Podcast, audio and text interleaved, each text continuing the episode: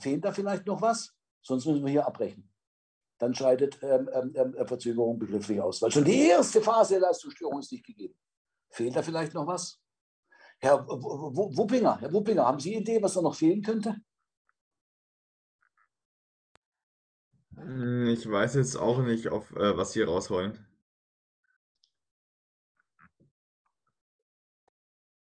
Schauen Sie mal, die Besonderheit ist, dass der V nicht Eigentümer ist.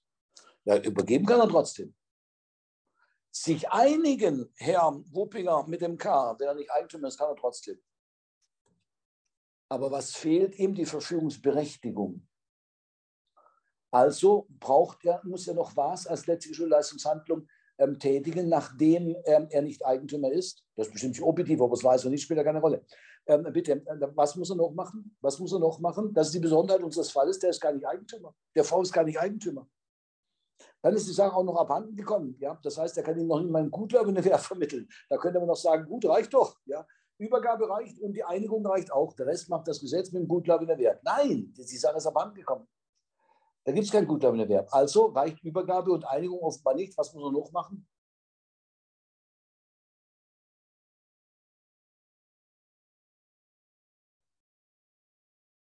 Unglaublich, wie sauber hier und wie genau wir arbeiten. Ja? Definition, Subsumption, das ist Handwerk, verstehen Sie? Das ist spannend, das ist unglaublich spannend. Professorengezänk nachzuplappern, das ist doch langweilig. Das ist Handwerk, was wir hier treiben. Herrlich, ja. Das ist ja wirklich unglaublich. Ähm, ja, ähm, bitte, was ist die Besonderheit? Die Besonderheit ist, dass er keine Verfügungsberechtigung hat und das Ding auch noch geklaut worden ist. Also, was muss er noch machen? Frau Richtscheid, also was, was muss er noch machen? Als letztliche Schulleistungshandlung. Neben der Einigung über den Eigentumsübergang und der Übergabe. Das kann er alles machen. Vielleicht gutgläubig erwerben? Nee, nee, das, das, da haben wir gerade gesagt, das geht nicht. Wegen 935, ich habe das einzige ausgeklaut. Dann würde Übergabe und Einigung an sich reichen. Ja. Der Rest macht der, macht der, machen die Vorstellungen, um gut glauben zu werden. Nein, der muss, weil er nicht Eigentümer ist und die Sache geklaut worden ist, muss er noch die Zustimmung des E beibringen. Gegebenenfalls an den E zahlen, damit der E die Zustimmung erteilt. Das ist die letzte Schuldeleistungshandlung wegen der Besonderheit, dass er erstens nicht Eigentümer ist und zweitens auch noch geklaut worden ist. Herrlich, herrlich, wie sauber wir hier die Verzögerung der Leistung hinkriegen. Ausgangspunkt ist natürlich ein Begriff von der Nichtleistung zu haben. Nicht von mit der letzten Leistungshandlung. Ich möchte nicht wissen, wie viele Leute da sagen, ja, dann ist Eigentum nicht verschafft.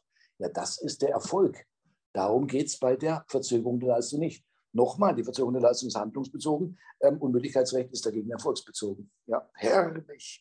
So, jetzt wollen wir die Fristsetzung bzw. die Entbehrlichkeit. Eine Fristsetzung haben. Ich, warum warum ähm, können Sie sich einigen, dass das, äh, warum können, kann die Übereignungshandlung stattfinden über das ähm, Eigentum? Ähm, Weil die sind ja gar nicht. Ich, ich spreche von Übereignungshandlung. Das heißt, genau. Einigung brauchen wir und Übergabe. Schauen Sie noch 29 ja. Satz 1 an. Schauen Sie sich den ja, aber warum kann die Einigung stattfinden, wenn der gar nicht Eigentümer ist?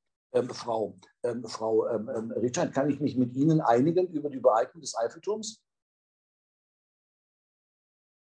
Wenn Sie so fragen, ja. Richtig, richtig. Ich bin nicht Eigentümer des Eiffelturms. Das ist aber eine andere Frage. Das ist die Frage der Verfügungsberechtigung. Einigen kann ich mich. Solange ich kein Salamander bin und nicht ähm, eine Schaumverbund und drei Punkte am Arm zur Einigung marschiere oder ein Zweijähriger ähm, Schreihals bin, ein Bertolt Brüll, ja, kann ich mich mit Ihnen einigen. Die Frage, ob ich Eigentümer bin, das ist, das ist die Frage von einem anderen Tatbestandsmerkmal der Übereignung, nämlich der Verfügungsberechtigung. Ja? Okay, ja. Mhm.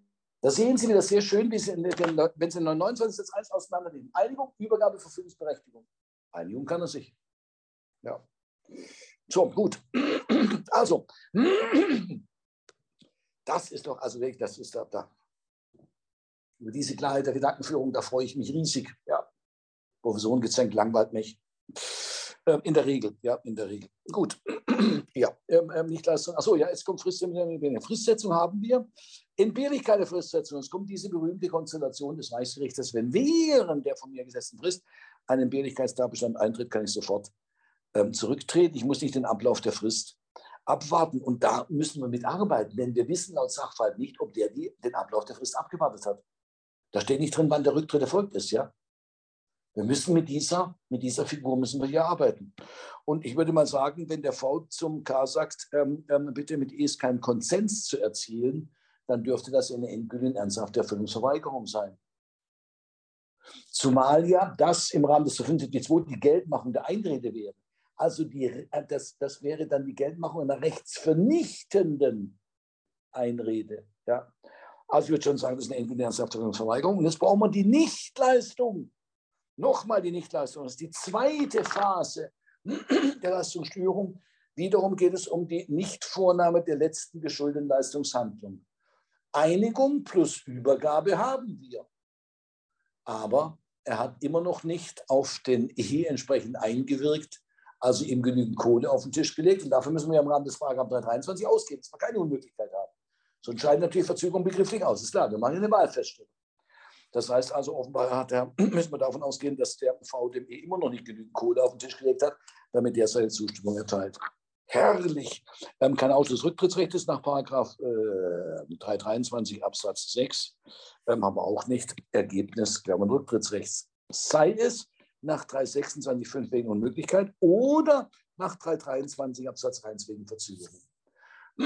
Das ist diese berühmte Wahlfeststellung, wenn nicht klar ist, ähm, ob nun die Leistung wirklich unmöglich ist oder nicht. So, bis dahin. Ähm, achso, jetzt machen wir es jetzt ganz schnell. Das können wir noch vor der Pause machen, auf jeden Fall. Schauen Sie mal, das wäre römisch erstens Rücktrittsrecht. Ähm, dann kommt römisch zweitens. Römisch zweitens die Rücktrittserklärung nach 349, empfangsbedürftige Willenserklärung und keine Wirksamkeitshindernisse, sehe ich nicht und die Rechtsfolge Umwandlung und Rückgewehrschulden im Zuge der Umwandlung erlöschen die Brennerlassenpflicht und entstehen die Rückgewehrpflicht aus 346 Absatz 1. Jetzt möchte ich Sie noch auf eins aufmerksam machen, ähm, ähm, wie, auf, auf, auf, was geht inhaltlich der Paragraph 346 Absatz 1, wenn Geld geflossen ist. Das ist ja der, die häufigste Gegenleistung in einer freien Marktwirtschaft. Geld das allgemeine Äquivalent. Der 346 Absatz 1, wenn Geld geflossen ist, auf Rückübereignung der Geldzeichen? Das dürfte ja in der Regel nicht möglich sein, weil dieses Geld im Portemonnaie verschwunden ist, sondern in der Kasse verschwunden ist und dann schon zum Teil wieder ausgegeben worden ist. Oder der 346 Absatz 1, wenn das empfangene Geld war, auf Rückgewehr einer entsprechenden Geldsumme. Und das geht natürlich immer.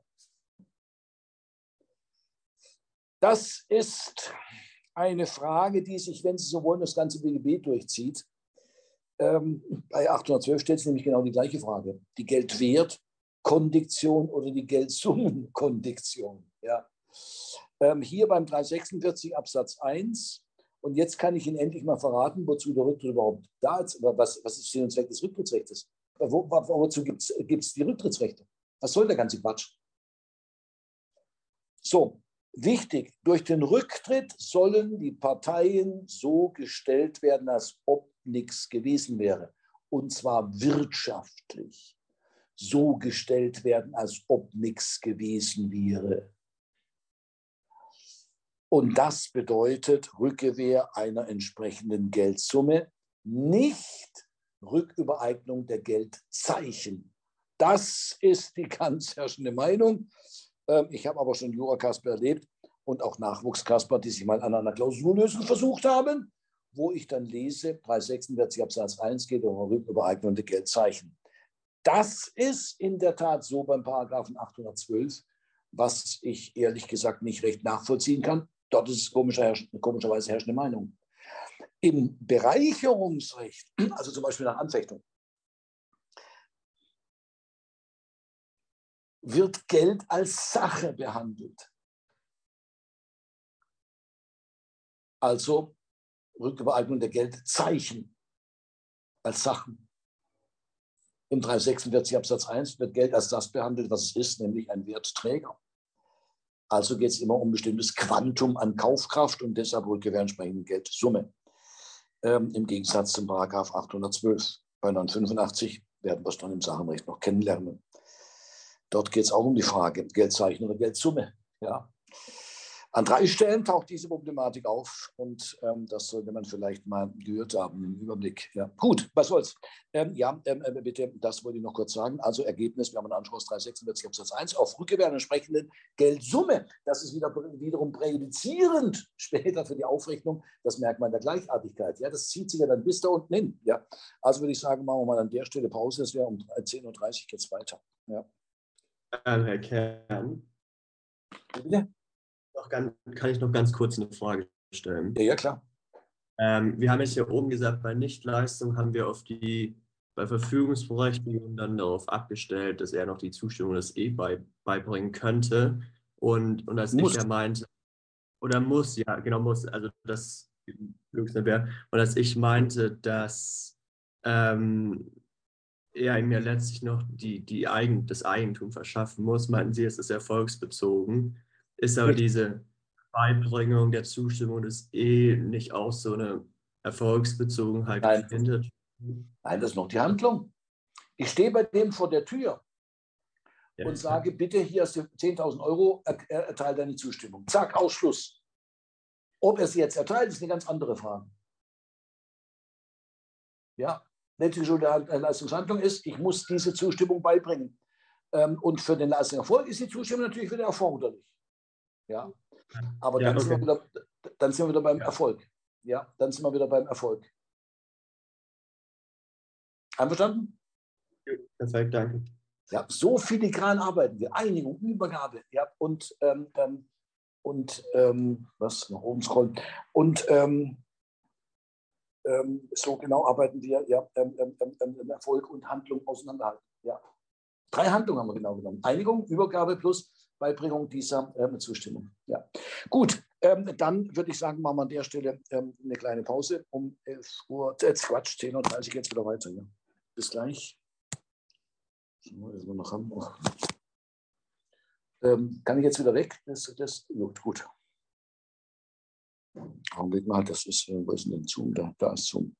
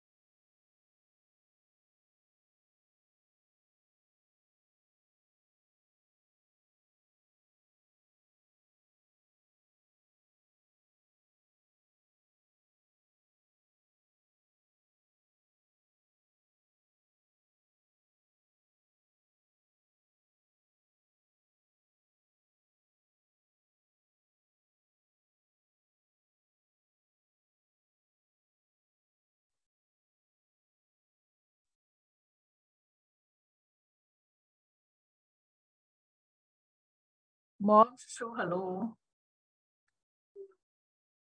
Gut, gut und dir und Ellie? Ja, okay. Das ist wahrscheinlich doch kein, kein böser Virus.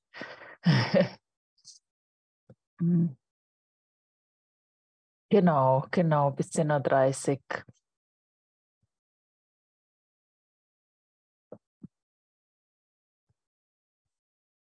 Mhm.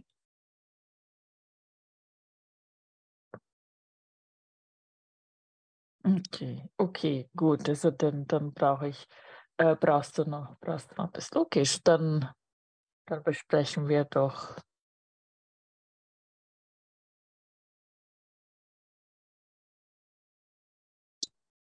Ja.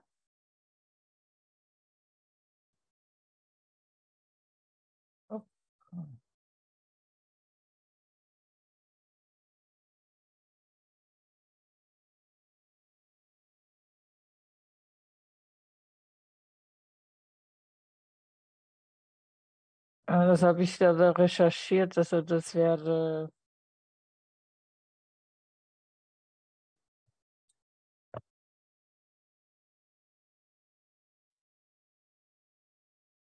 Ähm, das, äh, ja, also ich habe auf jeden Fall recherchiert, dass ich, wenn man Notizen, Notizen dazu sicher nicht mehr finden, aber das, ja, ich war auch so, äh, nicht amused von äh, das magst du mal dein Mikrofon ausmachen vielleicht?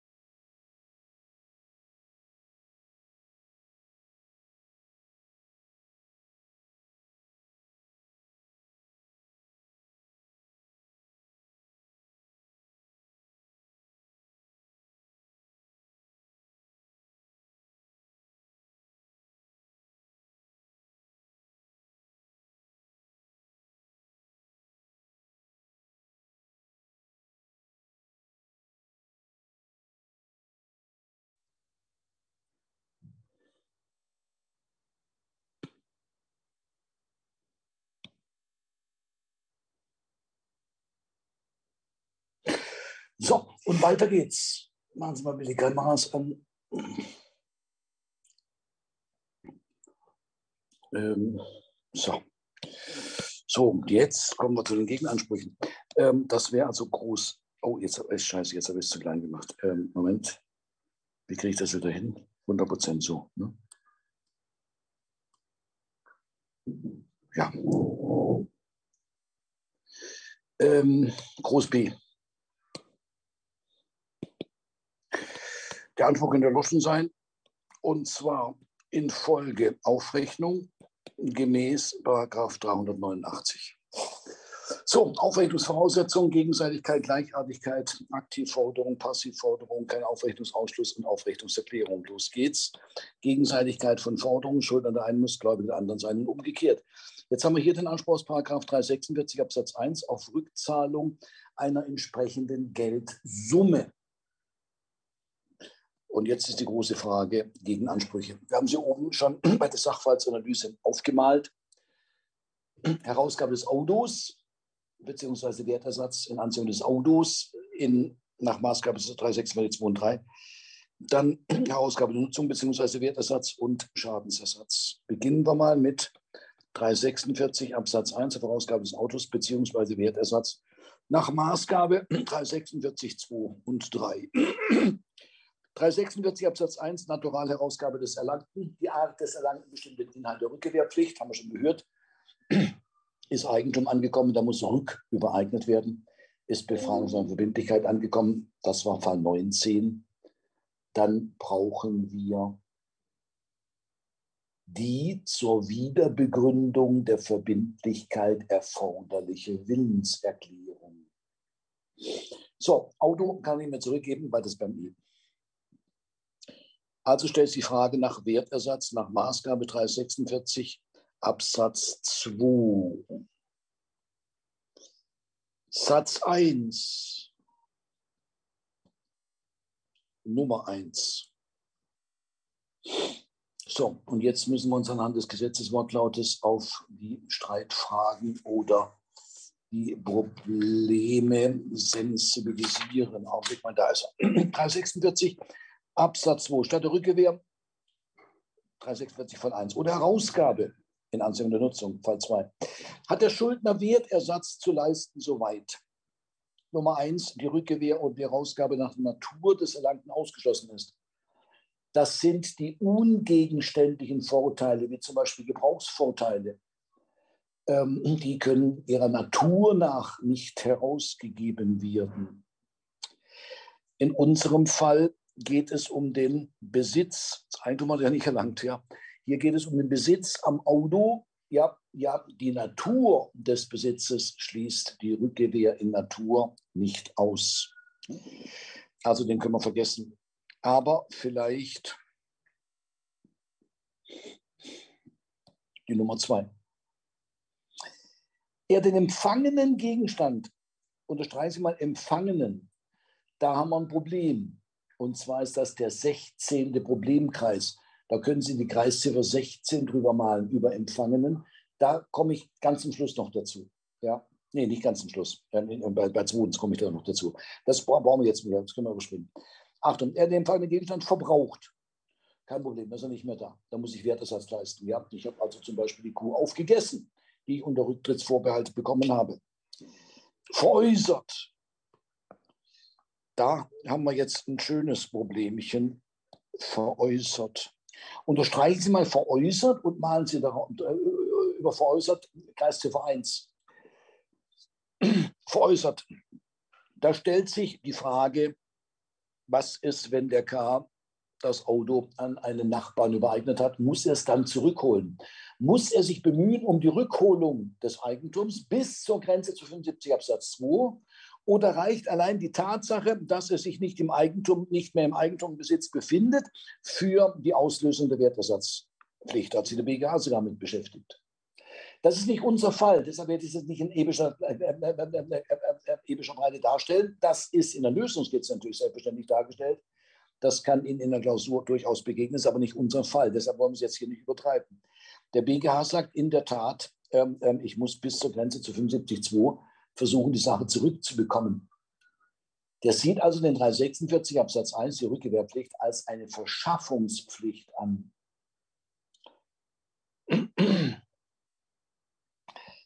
Das Gleiche bei dem Merkmal belastet. Da können Sie gleich mal die Kreisziffer 2 drüber malen. Genau genommen sind das zwei Streitfragen ja, bei belastet, nämlich erstens, ob ich die Belastung wieder rückgängig machen muss, wenn ich zum Beispiel die Sache mit einem Pfandrecht belastet habe muss ich das wieder rückgängig machen? Ja, nach der Logik des BGH bei der ähm, ähm, Veräußerung äh, muss er das bis zur Grenze zu 75.2 das Pfandrecht ähm, ähm, ähm, ähm, beseitigen. Jetzt kommt aber noch ein weiteres Problem dazu.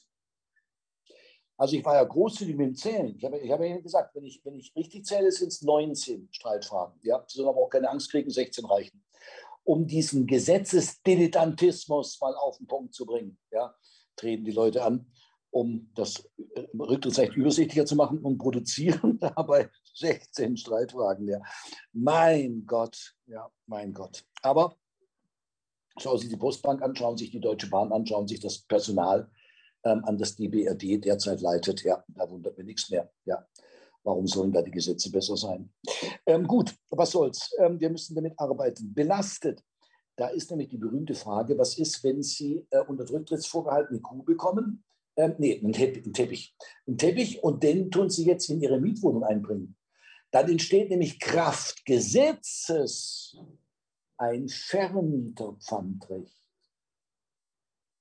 Mit der Folge, dass, wenn Sie das Ding zurückgeben, das womit mit dem Vermieterpfandrecht belastet ist, und damit stellt sich wiederum die Frage, ob ich das Vermieterpfandrecht beseitigen muss. Ja.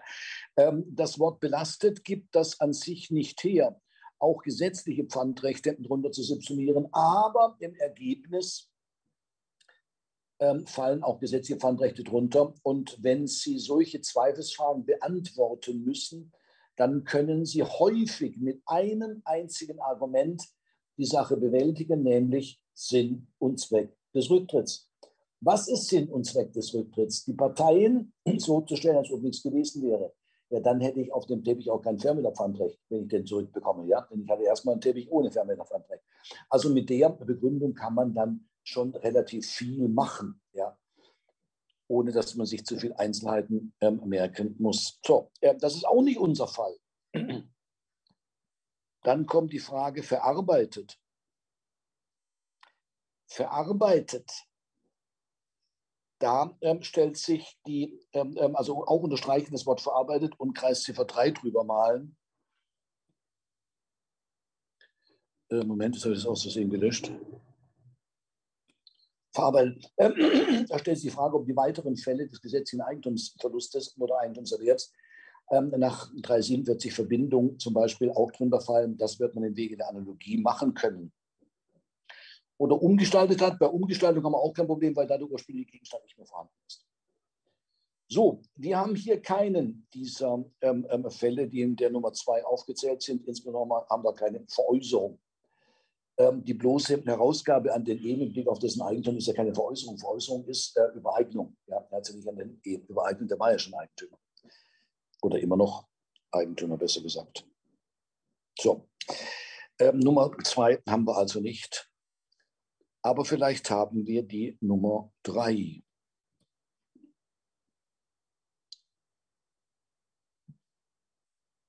Schauen Sie mal die Nummer drei, der empfangene Gegenstand sich verschlechtert hat. Ja, Verschlechterung haben wir, das Auto ist nur noch Schrott wert. Oder untergegangen ist unterstreichen Sie mal das Wort untergegangen und schreiben Sie drüber die Kreisziffer 4. Untergegangen bedeutet ja, dass, dass die Substanz nicht mehr vorhanden ist, nur noch ein rauchender Trümmerhaufen. Das haben wir hier nicht. Hier wird man im Wege der Analogie die anderweitige Unmöglichkeit der Herausgabe auch als Untergang qualifizieren müssen. Und wir haben hier eine anderweitige Unmöglichkeit der Herausgabe, ähm, weil der K die Sache an den I herausgegeben hat. Das heißt, wir haben sowohl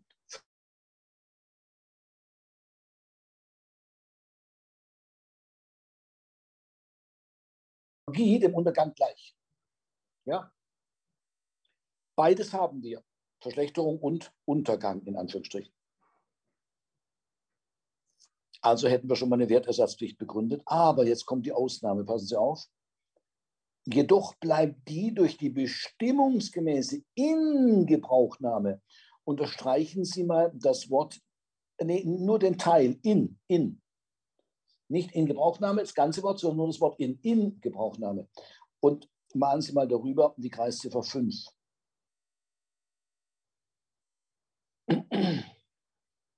Das ist die ähm, fünfte Streitfrage und die brauchen wir hier. Da werden wir ein bisschen ausführlicher ähm, arbeiten müssen. Das ist nämlich unser Fall. Entstandene Verschlechterung, unterstreichen Sie mal das Wort Verschlechterung und malen drüber die Kreisziffer 6. Das ist der, die nächste Streitfrage nämlich Verschlechterung, ob auch Schäden zum Beispiel unter dieses Privileg fallen. Also, der empfangene Gegenstand sich verschlechtert hat, haben wir, oder untergegangen ist, haben wir auch. Jedoch bleibt die durch die bestimmungsmäßige Gebrauchnahme entstandene Verschlechterung außer Betracht. Ähm, also, jetzt prüfen wir mal den Ausnahmetatbestand. Die erste Frage ist bestimmungsgemäße Ingebrauchnahme. Ähm, nee, nee, nee, nee. Ähm, wir brauchen Verschlechterung durch Ingebrauchnahme. Verschlechterung durch Ingebrauchnahme. So, und jetzt ist die erste Frage, die sich stellt, Begriff der Ingebrauchnahme. Meint das nur die erstmalige Ingebrauchnahme? Sie kennen das, wenn Sie ein neues Auto kaufen und fahren mit dem Auto einmal um den Block, dann ist das Auto schon gebraucht und hat einen Wertverlust von 30 Prozent. Der Schmelz der Neuwertigkeit mag am Auto noch hängen, aber trotzdem gilt das Auto als gebraucht. Haben Sie einen Wertverlust von 30 Prozent. Oder meint das darüber hinaus weitergehend auch die Verschlechterung durch den bestimmungsgemäßen Gebrauch? Es gibt tatsächlich Leute, die beschränken das auf die erstmalige Ingebrauchnahme, die Verschlechterung, ja, dieses Privileg, sodass also die Verschlechterung, die durch den anschließenden Gebrauch geschieht, die Wertesatzpflicht auslöst. Ähm, ich würde Ihnen empfehlen, mit der herrschenden Meinung das Wort in Gebrauchnahme weit auszulegen. Das meint auch ähm, den bestimmungsgemäßen Gebrauch der Sache, die Verschlechterung, die dadurch äh, eintritt. Warum? Ich werde Ihnen noch zeigen, es trifft den Rückgewehr den Rückgewehrpflichtigen eine Obliegenheit, keine Pflicht. Denn sonst hätten wir ja als Folge einen Standesanspruch. Nein, die Obliegenheit, die Sache zu nutzen, entsprechend den Regeln ordnungsgemäßer Wirtschaft. Wenn er das nicht tut, dann muss er Wertersatz leisten nach 347 Absatz 1 wegen nicht gezogener Nutzungen.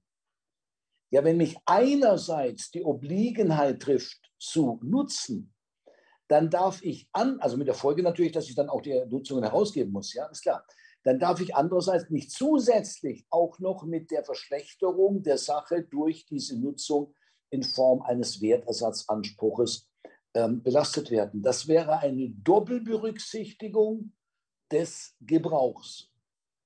Einmal in Form Herausgabe von Nutzungen und zum Zweiten in Form von, von Wertersatz wegen der dadurch eingetretenen Verschlechterung. Das kann nicht sein.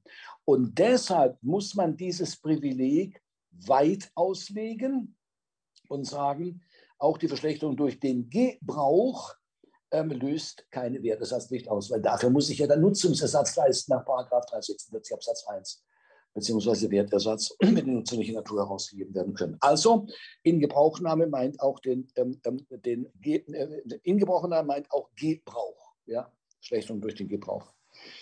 So, und dann brauchen wir die Verschlechterung. Und jetzt ist die Frage, das ist jetzt allerdings nicht mehr unser Fall, ob auch Schäden, zum Beispiel unfallbedingte Schäden, unter dieses Privileg fallen. Und da wird man sagen müssen, nein. Warum? Diese Schäden entstehen ja nicht durch den Gebrauch, sondern durch den Unfall. Auch der Gedanke einer Verhinderung einer Doppelberücksichtigung dieser Nutzungen ja, oder dieses Gebrauchs der Sache Einmal in Form des Nutzungsersatzanspruchs, zum Zweiten dann auch noch Wertersatz. Ähm, dieser Gedanke passt, also die Verhinderung einer Doppelberücksichtigung passt bei Schäden nicht. Ist auch diskutiert worden, ja, ist nicht unser Fall. So, also ähm, die Verschlechterung ähm, ähm durch den Gebrauch ist ähm, vom Privileg des 346 Absatz 2 Satz 1 Nummer 3 erfasst. Allerdings muss das ein bestimmungsgemäßer Gebrauch sein. Und jetzt steht im Sachverhalt, ähm, ähm, die, diese Verschlechterung beruht auf einer außerordentlich starken Benutzung des Autos, weil der Kerl Handelsvertreter ist, der den gesamten süddeutschen Raum bereist, also über Stock und Stein durch Wälder fährt. Ähm, das ähm, ist das bestimmungsgemäße Gebrauch. Was ist bestimmungsgemäßer Gebrauch? Schauen Sie mal ähm, unter, äh, über, über das Wort ähm, äh, bestimmungsgemäße. Über das Wort bestimmungsgemäße können Sie malen den Paragraphen 434. Was bestimmungsgemäßer Gebrauch ist, das können wir ähm, nach dem Rechtsgedanken, der passt natürlich nicht unmittelbar, der hat ja den Mangel der Kaufsache definiert, aber nach dem Rechtsgedanken des 434 können wir es bestimmen. Bestimmungsgemäß Gebrauch ist entweder der vertraglich vereinbarte Gebrauch oder der gewöhnliche Gebrauch. Und ähm, das ist ungewöhnlich, dass man hier durch den gesamten süddeutschen Raum fährt und Hosenträger ähm, als Handelsvertreter verkauft. Und deshalb würde ich sagen, bestimmungsgemäß Gebrauch minus. Das bedeutet,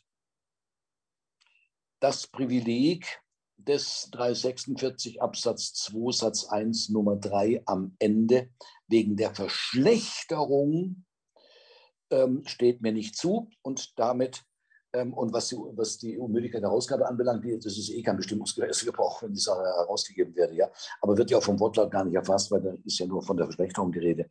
Das bedeutet, wir können als Ergebnis vorläufig festhalten, wir haben nach 346 2.1 Nummer 3 eine Wertesatzpflicht sowohl wegen der Verschlechterung als auch wegen der Unmöglichkeit der Herausgabe. Soweit sind wir schon. Und jetzt ähm, kommt die letzte Frage, nämlich bei dem 346 Absatz 2. Die letzte Frage, nämlich, das ist der Paragraph 346 Absatz 2 Satz 2. Wie berechnen wir diesen Wertersatzanspruch? Und jetzt halten Sie sich mal fest, da steht, im 346 Absatz 2 Satz 2 ist im Vertrag eine Gegenleistung bestimmt, so ist sie bei der Berechnung des Wertersatzes zugrunde zu legen. Unterstreichen Sie mal zugrunde zu legen und malen Sie drüber die Kreisziffer 7. Das ist der siebte Problemkreis. Wie gesagt, alles in einem Paragraphen. Gut, also der, der, die Gegenleistung ist zugrunde zu legen. Das ist vom Ausgangspunkt her schon mal gänzlich verfehlt. Warum? Wenn ich die Gegenleistung zugrunde lege, dann wird das ja bedeuten, dass die Gewinnspanne, die der andere Teil mit dem Geschäft gemacht hat, immer erhalten bleibt. Jetzt ist aber Sinn und Zweck des Rücktritts, die Parteien so zu stellen, als ob nichts gewesen wäre. Dann hätte er auch nicht einen Gewinn machen können. Das heißt, diese Regelung, wonach sich der Wertersatz orientiert am ähm, der vereinbarten Gegenleistung, die steht in diametralem Gegensatz zum Sinn und Zweck des Rücktrittsrechts und deshalb halte ich das für ungeheuerlich. Und deshalb müsste man das an sich korrigieren. Im Wege einer teleologischen Reduktion. Wortlaut passt, Sinn und Zweck passt nicht. Ähm, ähm, deshalb eine teleologische Reduktion. Nur, die dürfen wir wohl nicht vornehmen. Warum? Der Gesetzgeber hat nämlich das ganz bewusst so geregelt, mit einer hanebüchenden Begründung. Ich glaube, die waren besoffen. Die Leute, die das gemacht haben, die waren, glaube ich, besoffen. Ähm, aber er hat es bewusst gemacht und deshalb darf man da wohl nicht korrigieren. In der, Re in der Regierungsbegründung steht drin, dass ähm, der Rücktritt nur betrifft das Rückabwicklungsschuldverhältnis, nicht aber die ursprünglich vereinbarte Gegenleistung. Und deshalb müsse man den Wertersatz an der Gegenleistung orientieren. Ähm, bitte, das ist Hanebüchen, steht im diametralen Gegensatz zum Sinn und Zweck des Rücktrittsrechts. Immerhin zugrunde zu legen steht hier, das bedeutet, wenn Sie einen Rücktritt haben wegen Mangelhaftigkeit ähm, der Kaufsache, dann äh, legen Sie die geminderte Gegenleistung zugrunde. Immerhin, das kann man machen. Aber dass man sich überhaupt an der Gegenleistung orientiert, ja, das halte ich für völlig verfehlt. Kann, ähm, ein paar beinahe gesagt, Grüneberg korrigiert das. Grüneberg korrigiert das, ähm, aber überwiegend wird gesagt, das dürfen wir nicht, weil eine bewusste Entscheidung des Gesetzgebers. Da könnte man vielleicht dann auch wieder mit einem schönen Satz von Canaris arbeiten und sagen, was, der Gesetzgeber macht das ganz bewusst. Dann sagen wir, man muss nicht alle Torheiten der Ministerialbürokratie mitmachen. Ja, das wäre natürlich, wenn wir jetzt hier theologisch reduzieren, ein Kontralegem ähm, argumentieren, ein bewusster Ungehorsam gegenüber dem Gesetzgeber. Und dann kann es Ihnen passieren, dass der Staatsschutz bei Ihnen auf der Matte steht und mal guckt, was da in Ihrer Bibliothek für Bücher rumstehen. Gut, was soll's? Ähm, ähm, ähm, bitte, wir sind ja noch nicht zu Ende. Vielleicht können wir die Wertesatzpflicht noch ausschließen. Ja, dann stellt sich diese Streitfrage hier nichts her. Und im Übrigen lässt sich im Sachverhalt auch nicht nehmen, ob der jetzt einen Gewinn gemacht hat oder nicht. So, ähm, bitte, das ähm, wäre also ähm, mal prinzipiell die Wertesatzpflicht. Und jetzt, Achtung, klein c, Ausschluss der Wertersatzpflicht nach 346 Absatz 3 Satz 1. Wir beginnen mal mit der Nummer 1. Schauen Sie mal den 346 Absatz 3 an. Die Pflicht zum Wertesatz entfällt. Erstens, wenn sich der zum Rücktritt berechtigte Mangel erst während der Verarbeitung oder Umgestaltung, äh, unterstreichen Sie mal das Wort Verarbeitung und schreiben drüber die Kreisziffer 8, das ist der achte Problemkreis. Wenn sich der zum Rücktritt berechtigte Mangel erst während der Verarbeitung oder Umgestaltung des Gegenstandes gezeigt hat. Schauen Sie mal, das klassische Beispiel ist die Schnecke im Salat. Sie bestellen ein Vier-Gänge-Menü. Erster Gang, Kürbiskernsuppe. lecker. Zweiter Gang, Baby Kalamari auf Rucola-Salat. Mmh, jetzt stechen sie mit ihrer Gabel in diesen Rucola-Salat, ja, und plötzlich spritzt ihnen eine Fontäne Blut entgegen, direkt in ihr rechtes Auge.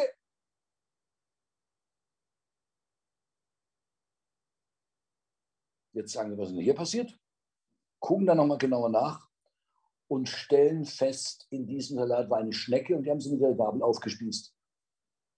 Jetzt kotzen sie als erstes Mal vor Schreck auf den neu verlegten hellblauen Teppich im Restaurant. Ähm, und als sich wieder einigermaßen erholt haben, ja, sagen sie zu ihrem Mädel, ähm, Schatzi, wie kann ich mehr, wir gehen. Rufen den Kellner und sagen, wir gehen. Sagt der Kellner, ja, kann ich verstehen dass sie das Essen abbrechen nach dem zweiten Gang, nachdem sie eine Schnecke aufgespießt haben in ihrem Salat. Aber die Kürbiskernsuppe müssen sie natürlich bezahlen.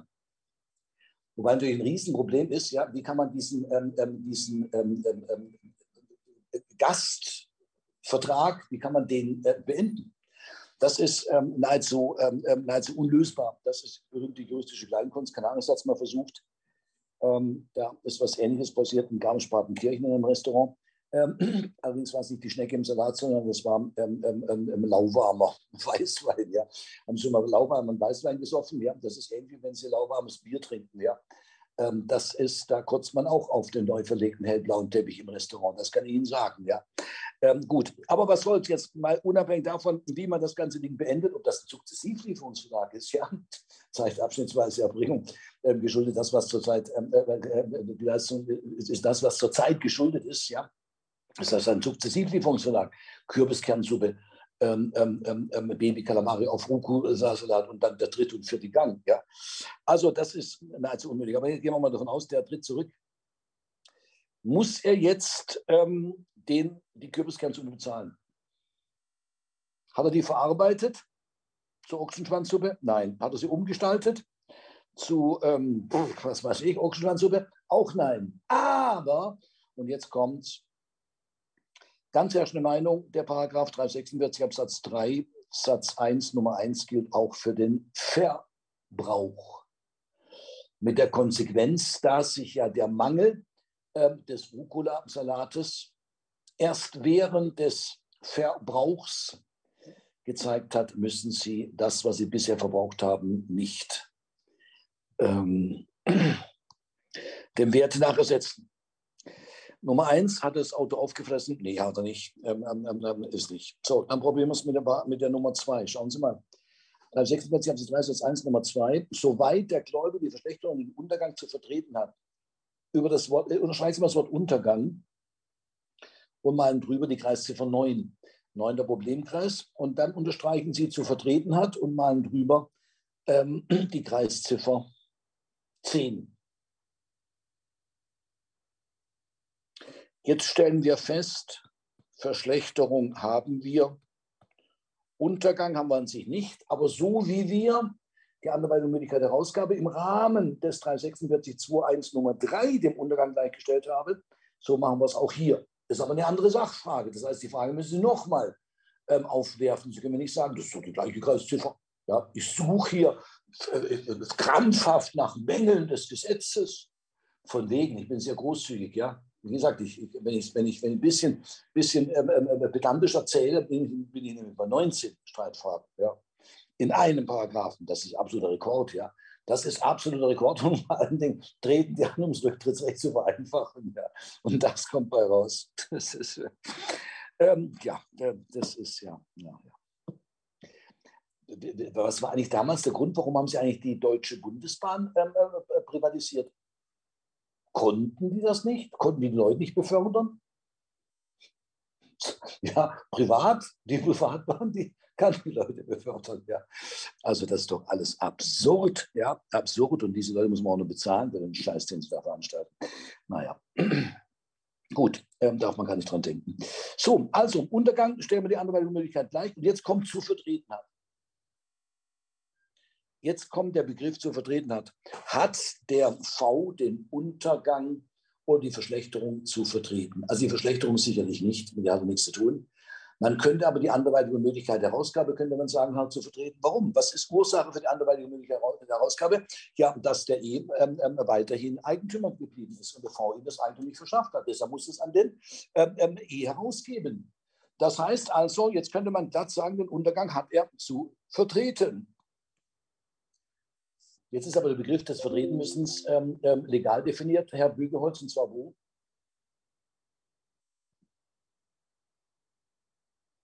Das ist nicht einfach ein Begriff, der jetzt durch die Schulreform da eingeführt worden ist, sondern der ist ja legal definiert. Der Begriff des Vertretenmüssens, Herr Bügeholz, wo? Äh, in 276. Perfekte Garantie, Verschulden oder Zufall nach Maßgabe zu 87 Satz 2 wenn man diesen Maßstab des zu 76 zugrunde legen, diese Definition des Vertreten müssen, diese legale Definition des Vertreten zugrunde legen, hat es natürlich nicht zu vertreten. Warum? Der wusste nichts vom fehlenden Eigentum, musste auch nichts wissen, weil das außerordentlich gut gefälschte Papiere waren. Die Garantie hat er auch nicht gegeben und in Verzug ist er auch nicht, also hat es nicht zu vertreten. Nur der Begriff zu vertreten hat, darf nicht im Sinne des Paragraphen 276 verstanden werden. Dann frage ich mich natürlich, wie, wie sonst. Der Gesetzgeber verwendet einen Begriff, der legal definiert ist im BGB, nicht im, im, im, im Bundesdimensionsschutzgesetz, sondern der ist hier im BGB legal definiert. Aber auf solche Sachen können Sie sich nicht verlassen beim modernen Gesetzgeber, dass der weiß, was vertreten müssen bedeutet. Was jeder Student im ersten Semester wissen muss, was vertreten müssen bedeutet, das können wir vom Gesetzgeber natürlich nicht verlangen. Ja? Diese Pfeifen da werden alle eingeflogen nach Berlin, doppelte Haushaltsführung. Ja? Denken Sie noch ein bisschen Puffzulage, wenn Sie in Berlin sind. Und was das alles kostet. Und dann kommt so eine Scheiße mal raus. Ja? Naja. Ähm, bitte, der Begriff zu vertreten ähm, ähm ist nicht im Sinne von zu 76 zu verstehen, sondern im Sinne eines Sphärengedankens. Die Leistungsstörung kommt aus der Sphäre des V. Und das reicht, um zu sagen, wenn also die Ursache für die Anwendungsmöglichkeit herausgab, war ein Umstand aus der Sphäre des V, dann ist die Wertersatzpflicht ausgeschlossen. Vertreten müssen also nicht im technischen Sinne zu verstehen. Das muss man auch erst mal schlucken. Wenn wir uns in Zukunft auf Legaldefinition nicht mehr verlassen können, dann gute Nacht. Ja. Aber wie gesagt, das ist ja Schuldrechtsreform. Ne? Das ist, die müssen wir komplett neu machen. Ja. Gut, aber ähm, da fehlt wohl die Zeit dazu, vielleicht auch die Kraft, vielleicht auch die intellektuelle Fähigkeit. Ja, müssen wir warten, bis mal wieder eine andere Mannschaft kommt, die den Laden hier ähm, organisiert. Die kann es jedenfalls offenbar nicht zu vertreten hat. So, das ist das Erste. Ähm, ähm, gut, also und damit ähm, ähm, bitte plus wir sind, was den Wertesatz wegen anderweitiger Möglichkeit der Herausgabe ähm, anbelangt, sind wir raus. Diesen Wertesatz muss er nicht leisten. So, und jetzt passen Sie mal auf, ähm, zu vertreten hat oder der Schaden beim gleichfalls eingetreten wäre. Ähm, ähm, ach so, ja, müssen wir jetzt gar nicht. Das ist ja die Alternative, ja. Ähm, das ist ja die Alternative. Da machen wir nur einen Strich dazu. Ja. Gut, zutreten. Ähm, oder Schaden beim selber eingetreten wäre, ja, das, ähm, darauf kommt sie gar nicht mehr drauf an. Also, ach so, doch, vielleicht eine Verschlechterung. Ja, die Verschlechterung wäre nicht in gleicher Weise beim Eingetreten. Er ist ja kein Handelsvertreter, der den ganzen süddeutschen Raum ähm, ähm, bereisen muss, über Stock und Stein fährt im Hochschwarz, Hochschwarzwald und die entlegensten Weiler besucht, um dort Hosenträger zu verkaufen. Nein, ähm, der V ist Gebrauchtwagenhändler, der hockt in seiner Bude rum ja, und fährt nicht durch den gesamten süddeutschen Raum. Also ähm, bitte, was die Verschlechterung anbelangt, müssen wir jetzt weiter prüfen und damit sind wir beim wichtigsten. Das ist der 346 Absatz 3 Satz 1 Nummer 3. Schauen Sie sich den mal an.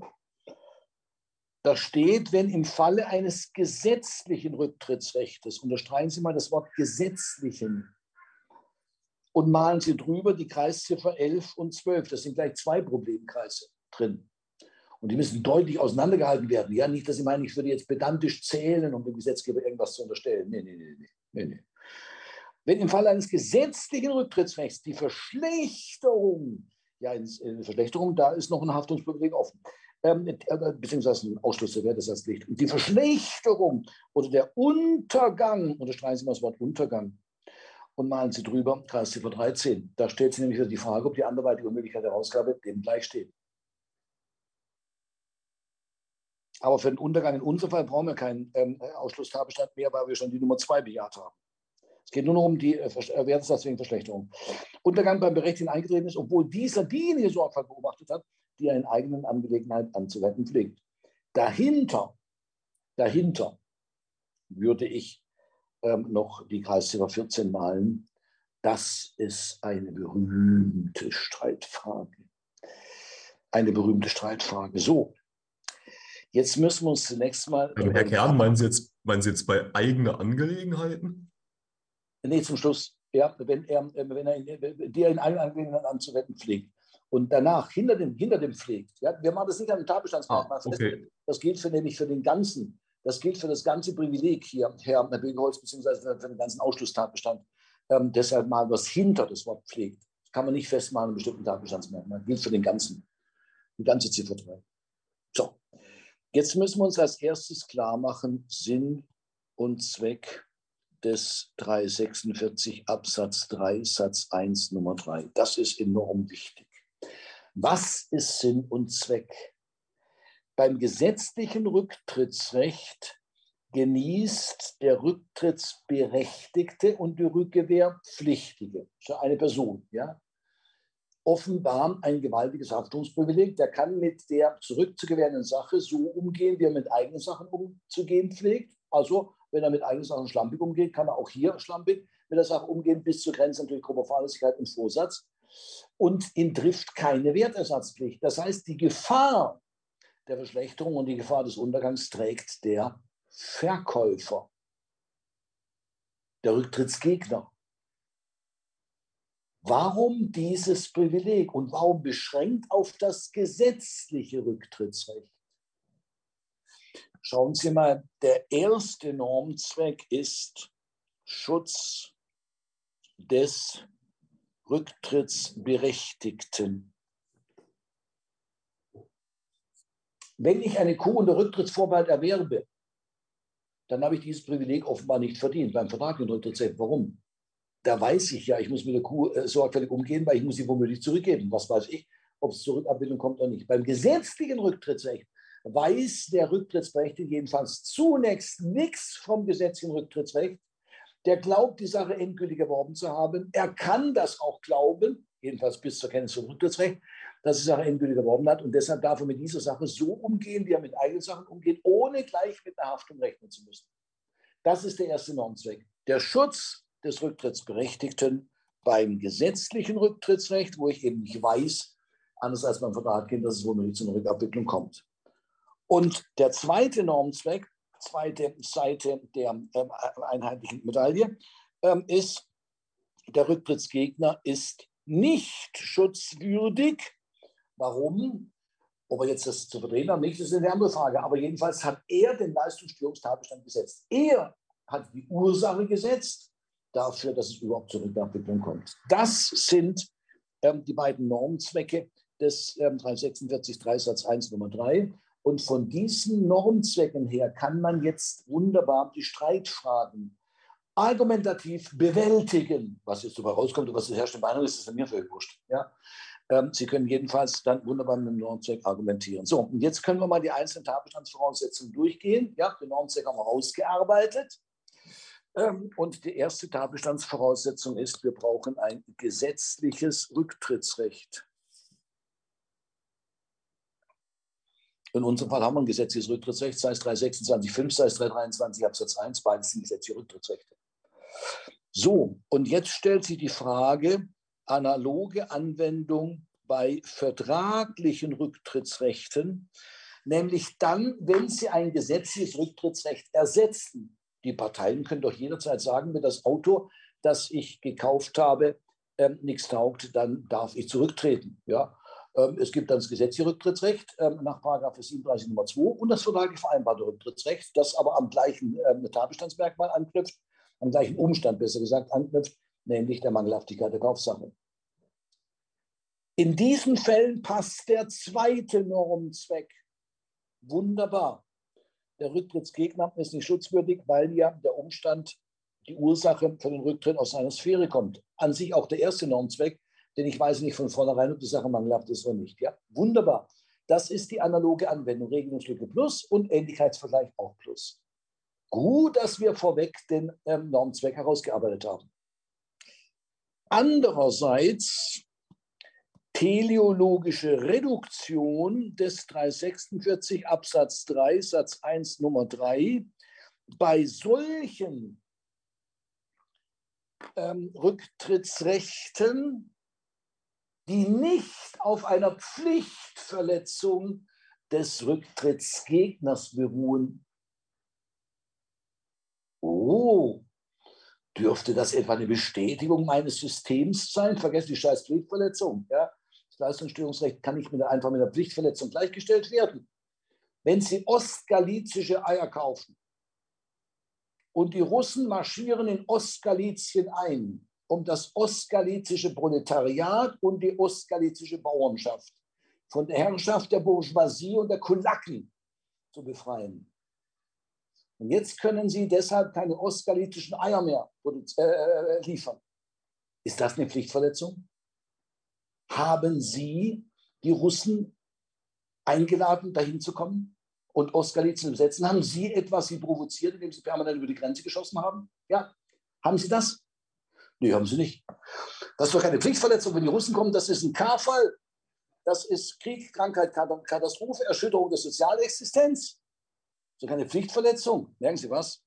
Deshalb passt der zweite Normzweck bei solchen Rücktrittsrechten, die nicht auf einer Pflichtverletzung beruhen, wie zum Beispiel 313 Absatz 3 Satz 1, die Russen kommen, ähm, bitte passt nicht, ja, passt nicht, jedenfalls zum zweiten Normzweck. Und deshalb teleologische Reduktion. Gott sei Dank haben wir den Normzweck vorher herausgearbeitet, damit wir sowohl bei der Analogie mit dem Normzweck argumentieren können, Ähnlichkeitsvergleich, als auch bei der teleologischen Reduktion mit dem Normzweck argumentieren können. Gott sei Dank. So, in unserem Fall haben wir das Problem nicht. Wir haben ein stinknormales gesetzliches Rücktrittsrecht und ähm, ähm, bitte, das ist ein Leistungsstörungstatbestand, der zumindest aus der Sphäre des V kommt. Ja, sowohl die Unmöglichkeit als auch ähm, ähm, die Verzögerung der Leistung. So. Ähm, und jetzt brauchen wir als nächstes Verschlechterung oder Untergang. Den Untergang stellen wir wieder gleich, die anderweitige mögliche Ausgabe. Aber wir brauchen sie ja nicht, weil in, Anziehung des Untergangs haben wir ja schon, beziehungsweise die anderweitige mögliche Ausgabe, haben wir ja schon unser, äh, unser Haftungsausschluss nach 346 Absatz 3 Satz 1 Nummer 2, Fall 1. Ach, brauchen wir es nur noch für die Verschlechterung. Verschlechterung haben wir.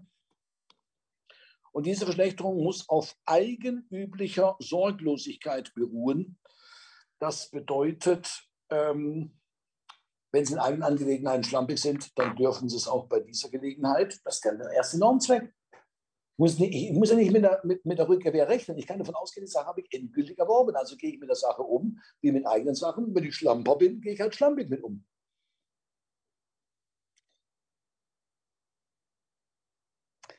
diese Haftungsreduktion auf eigenübliche Sorglosigkeit, die eigentliche Bedeutung ist nicht so sehr, dass die Haftung reduziert wird, sondern die eigentliche Bedeutung ähm, besteht darin, dass eben, wenn mich gar keine Sorgfaltspflicht trifft in Anziehung des Umgangs mit der Sache, dass ich dann eben nicht auf Wertesatz in Anspruch genommen werden kann. Das ist die eigentliche Bedeutung.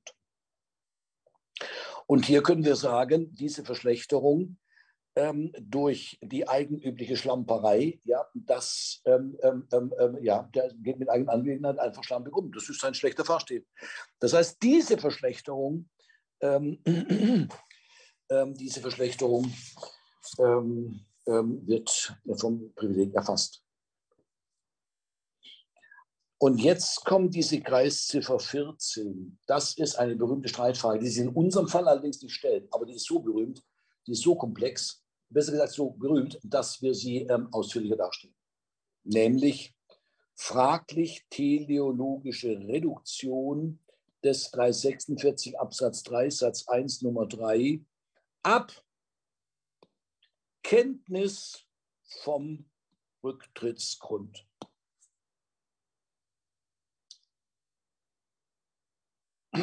Wir sehen erst Normzweck, Schutz des Rücktrittsberechtigten bei Gesetz und Rücktrittsrecht weiß ich nicht, dass es zur Rückabbildung kommen kann. Deshalb kann ich davon ausgehen, die Sache als endgültig erworben zu haben und mit ihr umgehen wie mit eigenen Sachen.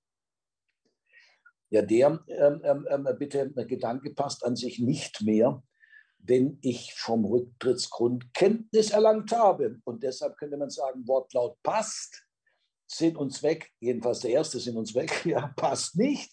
Also hauen wir die Norm weg im Wege einer theologischen Reduktion. Das Spielchen kennen wir ja.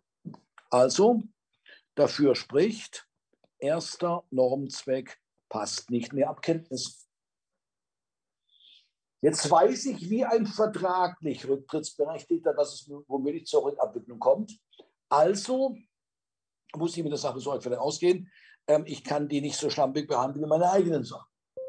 Anführungsstriche eigene Sachen. Ich bin ja auch eine Anziehung zurück, zurückzugewähren, das ist ja auch meine eigene Sache. Ich das Eigentum erlangt, ja, aber ich weiß, dass ich halt zurückgeben muss.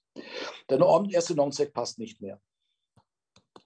Richtig mit der herrschenden Meinung, diese theologische Reduktion abzulehnen. Argument, der zweite Normzweck passt immer noch. Ja. Ähm, auch wenn ich den Rücktrittsgrund kenne, ändert das nichts daran, dass der Rücktrittsgegner schutzwürdig ist, weil aus seiner Sphäre der Rücktrittsgrund kommt. Hinzu kommt die Interessenlage. Schauen Sie mal, jetzt erfahren Sie, Sie sind gar nicht Eigentümer geworden, weil die Sache dem E gestohlen worden ist. Jetzt scheint diese Auffassung der theologischen Reduktion davon auszugehen, dass ich ab sofort das Auto nicht mehr benutze. Nur der Mann lebt nicht von irgendwelchen Projekten wie die Grünen. Nein, der arbeitet der ist auf das Auto angewiesen. Der kann nicht von einem Tag auf den anderen sagen, oh, jetzt erfahre ich, ich bin, bin ich Eigentümer geworden, ein Eigentümer ist noch ein anderer. Jetzt erfahre ich vom Leistungsstörungstatbestand, uh, jetzt will ich das Auto nicht mehr anrühren. Der muss doch weiterhin seine, seine, seine, seine Hosenträger verkaufen im Hochschwarzwald, damit er seine Kinder und seine Frau ernähren kann. Also, da er gezwungen ist, die Sache weiter zu benutzen, sollte er auch weiterhin das Haftungsprivileg genießen. Hinzu kommt ein wunderschöner Gedanke. Schauen Sie mal, Parallele zu Paragraph 690. Bei der unentgeltlichen Verwahrung hafte ich auch nur für eigenübliche Sorgfalt in Ansehung der unentgeltlich verwahrten Sache. Und jetzt sagt Grüneberg völlig zu Recht, derjenige, der den Rücktritt erklärt hat ja, und die Sache weiterhin benutzt, der ist ja in der gleichen Situation wie jemand, der unentgeltlich verwahrt. Ja? Ich muss sie irgendwann zurückgeben, bis dahin tue ich sie verwahren, verlange aber kein Geld dafür. Kriege ja auch kein Geld dafür, für die Verwahrung der Sache. Also muss er das gleiche Haftungsprivileg genießen wie ein unentgeltlich Verwahrer. Er steht wertungsmäßig einem unentgeltlichen Verwahrer gleich. Deshalb lehnen wir dieses ähm, Haftungsprivileg äh, lehnen wir die theologische Reduktion des Haftungsprivilegs lehnen wir ab. Ja. Nicht unser Fall, nicht unser Fall, aber das ist so ein Klassiker. Das ist so ein Klassiker, da müssten wir mal ein bisschen ausholen. So, wir können das Ergebnis festhalten. Ähm, Wertesatzpflicht nach 346 2.3 minus.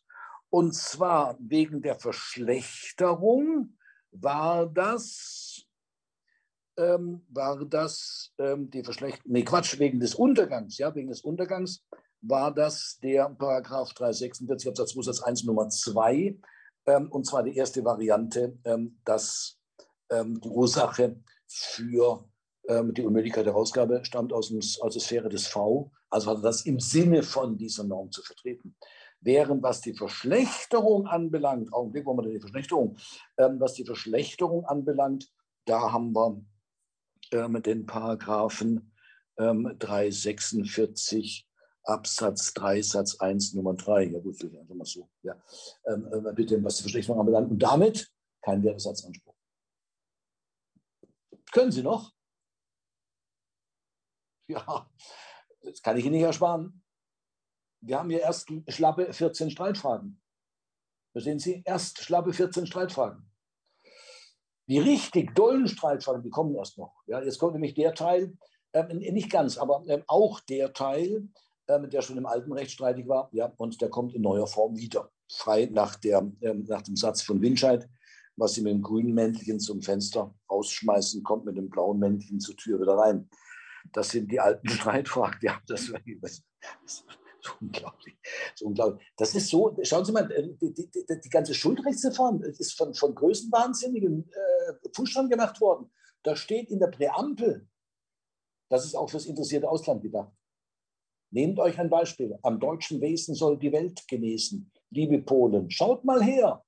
Nehmt doch mal unser BGB. Ja? ja, wenn die Polen sich das angucken, äh, was da in der Schuldrechtsreform verbrochen worden ist, dann sagen die, nee, nee, wenn wir ein BGB brauchen, dann nehmen wir lieber das niederländische BGB, aber nicht das deutsche. Ja, bei dem Fusch. Aber so größenwahnsinnig waren die. Die haben das sogar noch weltweit angepriesen, ihre Schuldrechtsreform. Ich glaube es ja nicht, ja. Ähm, gut, ähm, was soll's, ja, gut. Also ähm, bitte, ähm, das ähm, ist draußen erloschen durch Aufrechnung. Ach so, jetzt haben wir Gegenseitigkeit von Forderungen.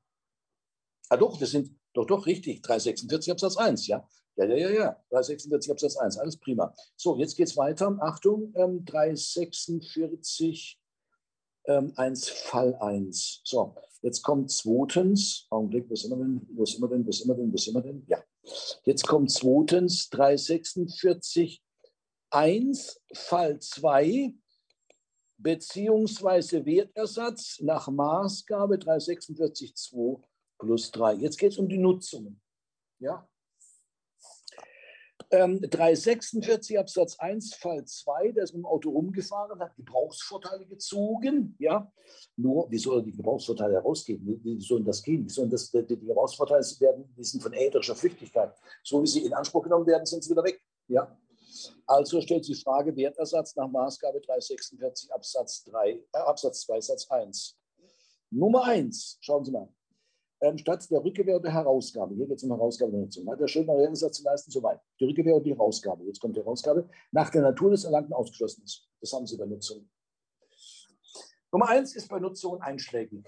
Und jetzt passen Sie auf. Ich kenne mindestens zwei Examensklausuren, in denen von Ihnen äh, im ersten Staatsexamen erwartet worden ist, dass Sie die Maßstäbe angeben, nach denen der Wert der Gebrauchsvorteile zu bemessen ist.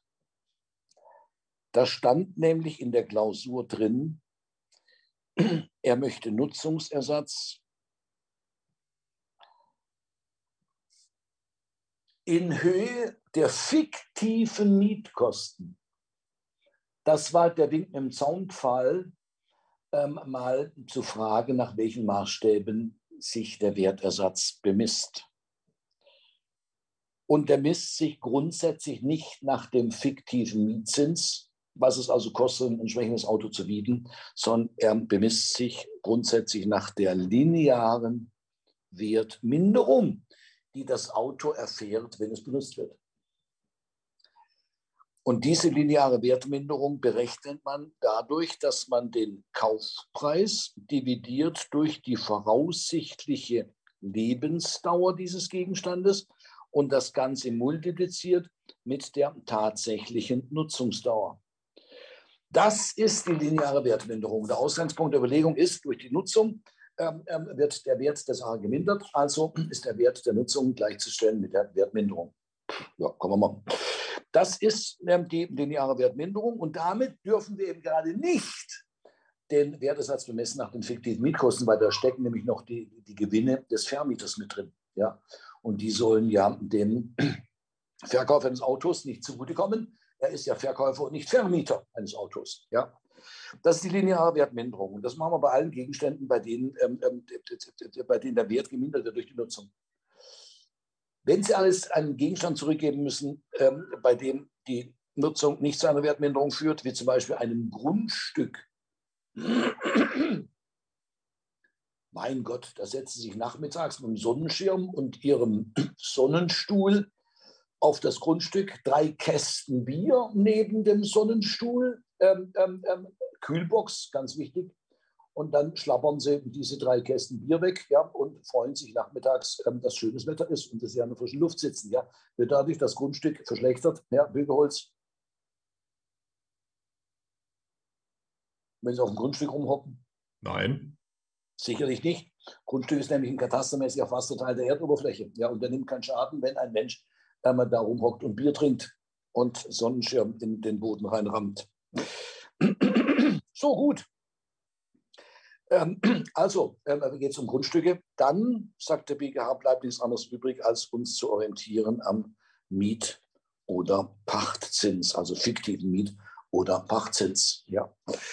Ähm, das ist von Ihnen im ersten Staatsexamen verlangt worden, dass Sie die, ähm, die Wertmaßstäbe angeben, die Maßstäbe angeben zur Bemessung des Wertersatzes. Ja. Ähm, ich habe das natürlich in der Klausur gemacht. Ich halte das fast schon für eine überobligationsgemäße Schwierigkeit, also Praktikerkram. Ja. Ähm, aber mein Gott, wenn die Leute das so meinen, das abprüfen zu müssen, muss ich natürlich mal irgendwo unterbringen. So, das ist die Nummer eins. Ähm, wir orientieren uns an der linearen Wertminderung. So, jetzt nur der Ergänzung. Schauen Sie mal Nummer zwei. Da haben wir doch unseren 16. Ähm, ähm, ähm, ähm, Problemkreis. Er den empfangenen Gegenstand verbraucht, veräußert, belastet, verarbeitet oder umgestaltet hat. Schauen Sie mal, wenn Sie eine Kuh zurückzugewähren haben aufgrund eines Rücktritts, dann trifft sie nach 346 Absatz 1, Fall 1, die Herausgabepflicht. Und wenn Sie die Kuh aufgefressen haben, ähm, bitte, dann müssen Sie Wertesatzgleis nach 346 Absatz 2 Satz 1 Nummer 2. Was ist das? Veräus verbraucht. Sie haben die Kuh verbraucht, Sie haben sie aufgefressen. Ja. Das ist schön gesetzlich geregelt. Was ist aber, wenn die Kuh bei Ihnen gekalbt hat und jetzt fressen Sie das Kalb auf. Schauen Sie mal, die Kuh hat ein Kalb in die Welt gesetzt. Dann müssen Sie das Kalb nach 346 Absatz 1 Fall 2 herausgeben als Sachfrucht. Das ist eine Nutzung, das ist eine Sachfrucht, was da aus der Kuh ähm, ähm, rauskommt. Ja, das ist nicht nur die Milch, sondern das ist das Kalb. Und jetzt haben das Kalb aufgefressen. Ja, jetzt könnte man denken, ja, die hat den empfangenen Gegenstand verbraucht, also muss er das leisten. Nein, das Kalb ist nicht der empfangene Gegenstand. Empfangener Gegenstand ist die Kuh. Aber, das wäre natürlich ein unerträglicher Wertungswiderspruch, müsste ich ähm, den Wert der Kuh setzen, wenn ich sie auffresse, aber nicht den Wert des Kalbes, wenn ich es auffresse. Hier. Und deshalb wendet die herrschende Meinung 346 Absatz 2 Satz 1 Nummer 2 analog an auf das Auffressen der, Auffressen der, des Kalbes. Mit der Folge ist natürlich auch der ganze, der ganze Rattenschwanz-Ausschluss der Werte, das heißt, natürlich auch dann hinterher zu berücksichtigen ist. Schon klar, ja. Gut, das ist nicht unser Fall. Ähm, unser Fall hat, ist ja nicht, dass das Auto noch ein kleines Auto ähm, erzeugt hat, über Nacht in der Garage. Kommen Sie morgens in die Garage an, plötzlich steht neben dem großen Auto noch ein kleines Auto, schmiegt sich so das große Auto an, sucht Schutz beim großen Auto und was machen sie? Haben sie nichts Besseres zu tun, als das große Auto zu veräußern. Äh, das kleine Auto zu veräußern. Ja. Ähm, nee, sowas nicht. Gut, ähm, ähm, ja, ähm, das heißt also, wir kriegen Nutzungsersatz. Ähm, ähm, schauen Sie mal, Kaufpreis waren 20.000 Euro. Voraussichtliche Lebensdauer mit tatsächlicher Nutzungsdauer. Ich würde mal sagen, in unserem Fall kommen tatsächlich 20.000 Euro raus. Warum? Laut Sachverhalt hat das auch nur noch Schrottwert. Der hat wirklich, der hat wirklich das bis, auf, bis aufs Blut hat er das Auto ähm, genutzt. Ja. Dann soll er gefälligst 20.000 Euro bezahlen. So, jetzt haben wir schon mal einen Gegenanspruch in Höhe, ähm, ähm also aus 34621 ähm, Nummer 1 äh, auf Zahlen von 20.000 Euro. So, und jetzt kommt das Finale. Schauen Sie mal, jetzt kommt das Finale. Drittens, das Finale, das wäre der Anspruch auf Schadensersatz. Und wie wir schon beim Wertersatz deutlich getrennt haben zwischen Verschlechterung und Untergang was den Wertesatz anbelangt, was Privilegien anbelangt, was den Ausschlusstatbestand anbelangt. So müssen wir beim Schadensersatz auch wieder strikt unterscheiden auf Schadensersatz klein a wegen Unmöglichkeit der Herausgabe des PKW aus 281 3283 Satz 1 in Verbindung mit 346 Absatz 4. Schauen wir uns nochmal den 346 4 an. Da steht, der Gläubiger kann wegen Verletzung einer Pflicht aus Absatz 1, unterstreichen Sie Pflicht aus Absatz 1 und schreiben Sie dick und fett ähm, die Kreisziffer 15 oben drüber. Das ist der absolute Klasse. Das ist der komplexeste, die komplexeste Streitfrage ähm, neben dieser teleologischen Reduktion dieses ähm, Haftungsbewegs nach 326, Nummer 3. Die komplexeste, äh, komplexeste Streitfrage, die das Rücktrittsrecht zu bieten hat. Und wir älteren Menschen wissen das. Bis zum Jahre 2000 im alten Recht hatten wir genau die gleiche Streitfrage. Da hat sich also durchs Gesetz überhaupt rein gar nichts geändert. Ein Wahnsinn ist das, wenn man sich überlegt, mit welcher Motivation diese Leute angetreten sind und was sie dabei erreicht haben. Gut, was soll's. Also wegen der Möglichkeit der Herausgabe des PKW aus 280 zu 3 Satz 1 in 546 Absatz 2. So, als erstes brauchen wir ein Schuldverhältnis. Das wäre die Herausgabepflicht nach 346 Absatz 1 Fall 1. Da brauchen wir keinen 346 Absatz 4 dazu. Das wissen wir auch so, dass das ein Schuldverhältnis ist, die Herausgabepflicht. Dann brauchen wir den Ausschluss der Leistungspflicht nach 75 Absatz 1 bis 3. Jetzt wissen wir natürlich nicht zu 75 Absatz 1. Ähm, der E ist zu keinem Preis der Welt bereit, die Sache dem K zurückzugeben, damit er sie wiederum dem V geben kann. Sehen Sie, wir prüfen jetzt Unmöglichkeit in einem anderen Verhältnis. Oder zur 75 Absatz 2 ist er einfach nur unverschämt. Er verlangt einen unglaublich hohen Betrag dafür, dass er dem, die Sache dem K gibt, damit der sie wiederum dem V geben kann. Oder haben wir vielleicht gar keine Unmöglichkeit? Lässt sich dem Sachverhalt nicht entnehmen. Jetzt geht es aber um Schadensersatz. Da, da, da läuft nichts mit, mit, äh, mit Wahlfeststellung. Ja.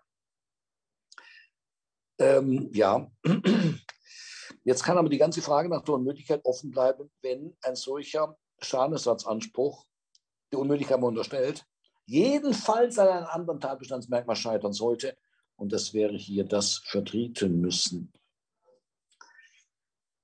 vertreten müssen. Was ist Bezugspunkt für das Vertreten müssen? Nicht eine irgendwie geartete Pflichtverletzung, wie Leute meinen, ähm, ähm, die ähm, hier das so auch noch prüfen, wie es hier zitiert wird. Ja, das wissen wir, das dürfen wir nicht machen. Nein, der Umstand, der zur Möglichkeit geführt hat, das wäre die Herausgabe an E. Diesen Umstand muss er zu vertreten haben. Und jetzt besteht Einigkeit, und so habe ich das früher immer formuliert, schön griffig. Es besteht Einigkeit, dass in der Situation der Rechtsmangelhaftung im engeren Sinne die Herausgabe an ähm, den Drittberechtigten kein Vertreten müssen äh, ist im Vergleich zum Rücktrittsgegner. Ich darf natürlich heute Rechtsmangelhaftung im engeren Sinne nicht mehr sagen, weil nachdem der BGH entschieden hat, dass die Störung der Eigentumsverschaffung schlicht nicht Nichterfüllung ist, darf das Wort Rechtsmangelhaftung nicht mehr fallen. Aber deshalb müssen wir es neutralisieren und sagen, in der Situation, dass die Sache ankommt, nicht aber das Recht, führt die Herausgabe an den Drittberechtigten mit Rücksicht auf dessen Recht nicht zum Vertreten müssen im Verhältnis zu V. Das hat der BGH bereits in den 50er Jahren festgestellt und ähm, ähm, ähm, die Situation ist genau die gleiche.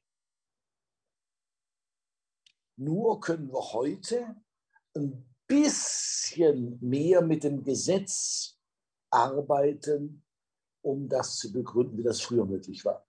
Das verdanken wir tatsächlich der Schuldrechtsreform.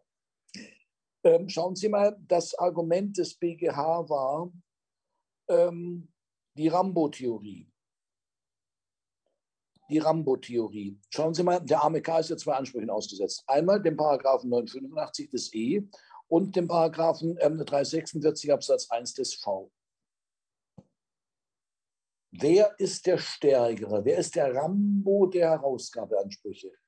Der BGH sagte in den 50er Jahren des vorherigen Jahrhunderts, der 985 sei der Rambo der Herausgabeansprüche, das sei stärker. Was natürlich völliger Unsinn ist.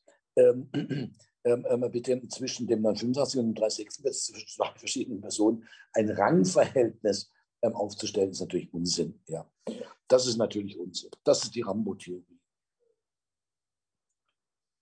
Lässt sich gut merken, ist aber meines Erachtens nicht überzeugend. Aber was soll's. So, und jetzt können wir mit dem Gesetz spielen. Schauen Sie mal. Schauen Sie mal. Ähm, ein weiteres Argument wäre der Rechtsgedanke des 346 Absatz 3 Satz 1 Nummer 2 Fall 1. Was steht da nochmal? Die Pflicht zum Wertesatz entfällt. Hier geht es nicht um Wertesatz, sondern um Schadensersatz. Nummer 2. Soweit der Gläubige die Verschlechterung und den Untergang zu vertreten hat. Vertreten müssen im untechnischen Sinne zu verstehen, Ursache für die Leistungsstörung stammt aus der Sphäre des V. Ja, die Ursache dafür, dass der K an den E herausgeben musste und herausgegeben hat, was dann zur Unmöglichkeit der Herausgabe im Verhältnis zu V führt, diese ähm, ähm, Ursache hat der V zu vertreten, hat jemand das Eigentum nicht verschafft. Wunderbar, wunderbar. Wenn der V letztendlich verantwortlich ist für diese Unmöglichkeit der Herausgabe, ja bitte, dann ist das kein müssen, das klar. Wunderbarer Gedanke. Und wenn wir gerade dabei sind, könnte man sagen, Rechtsgedanke des 346 Absatz 3 Satz 1 Nummer 2 Fall 2 der passt nämlich auch. Schauen Sie mal, die Pflicht zum Mehrwert entfällt, umso weiter Claudia Verschlechterung und Untergang zu vertreten hat oder der Schaden beim Gleichfalls eingetreten wäre. Das Argument, der V hätte ja auch herausgeben müssen.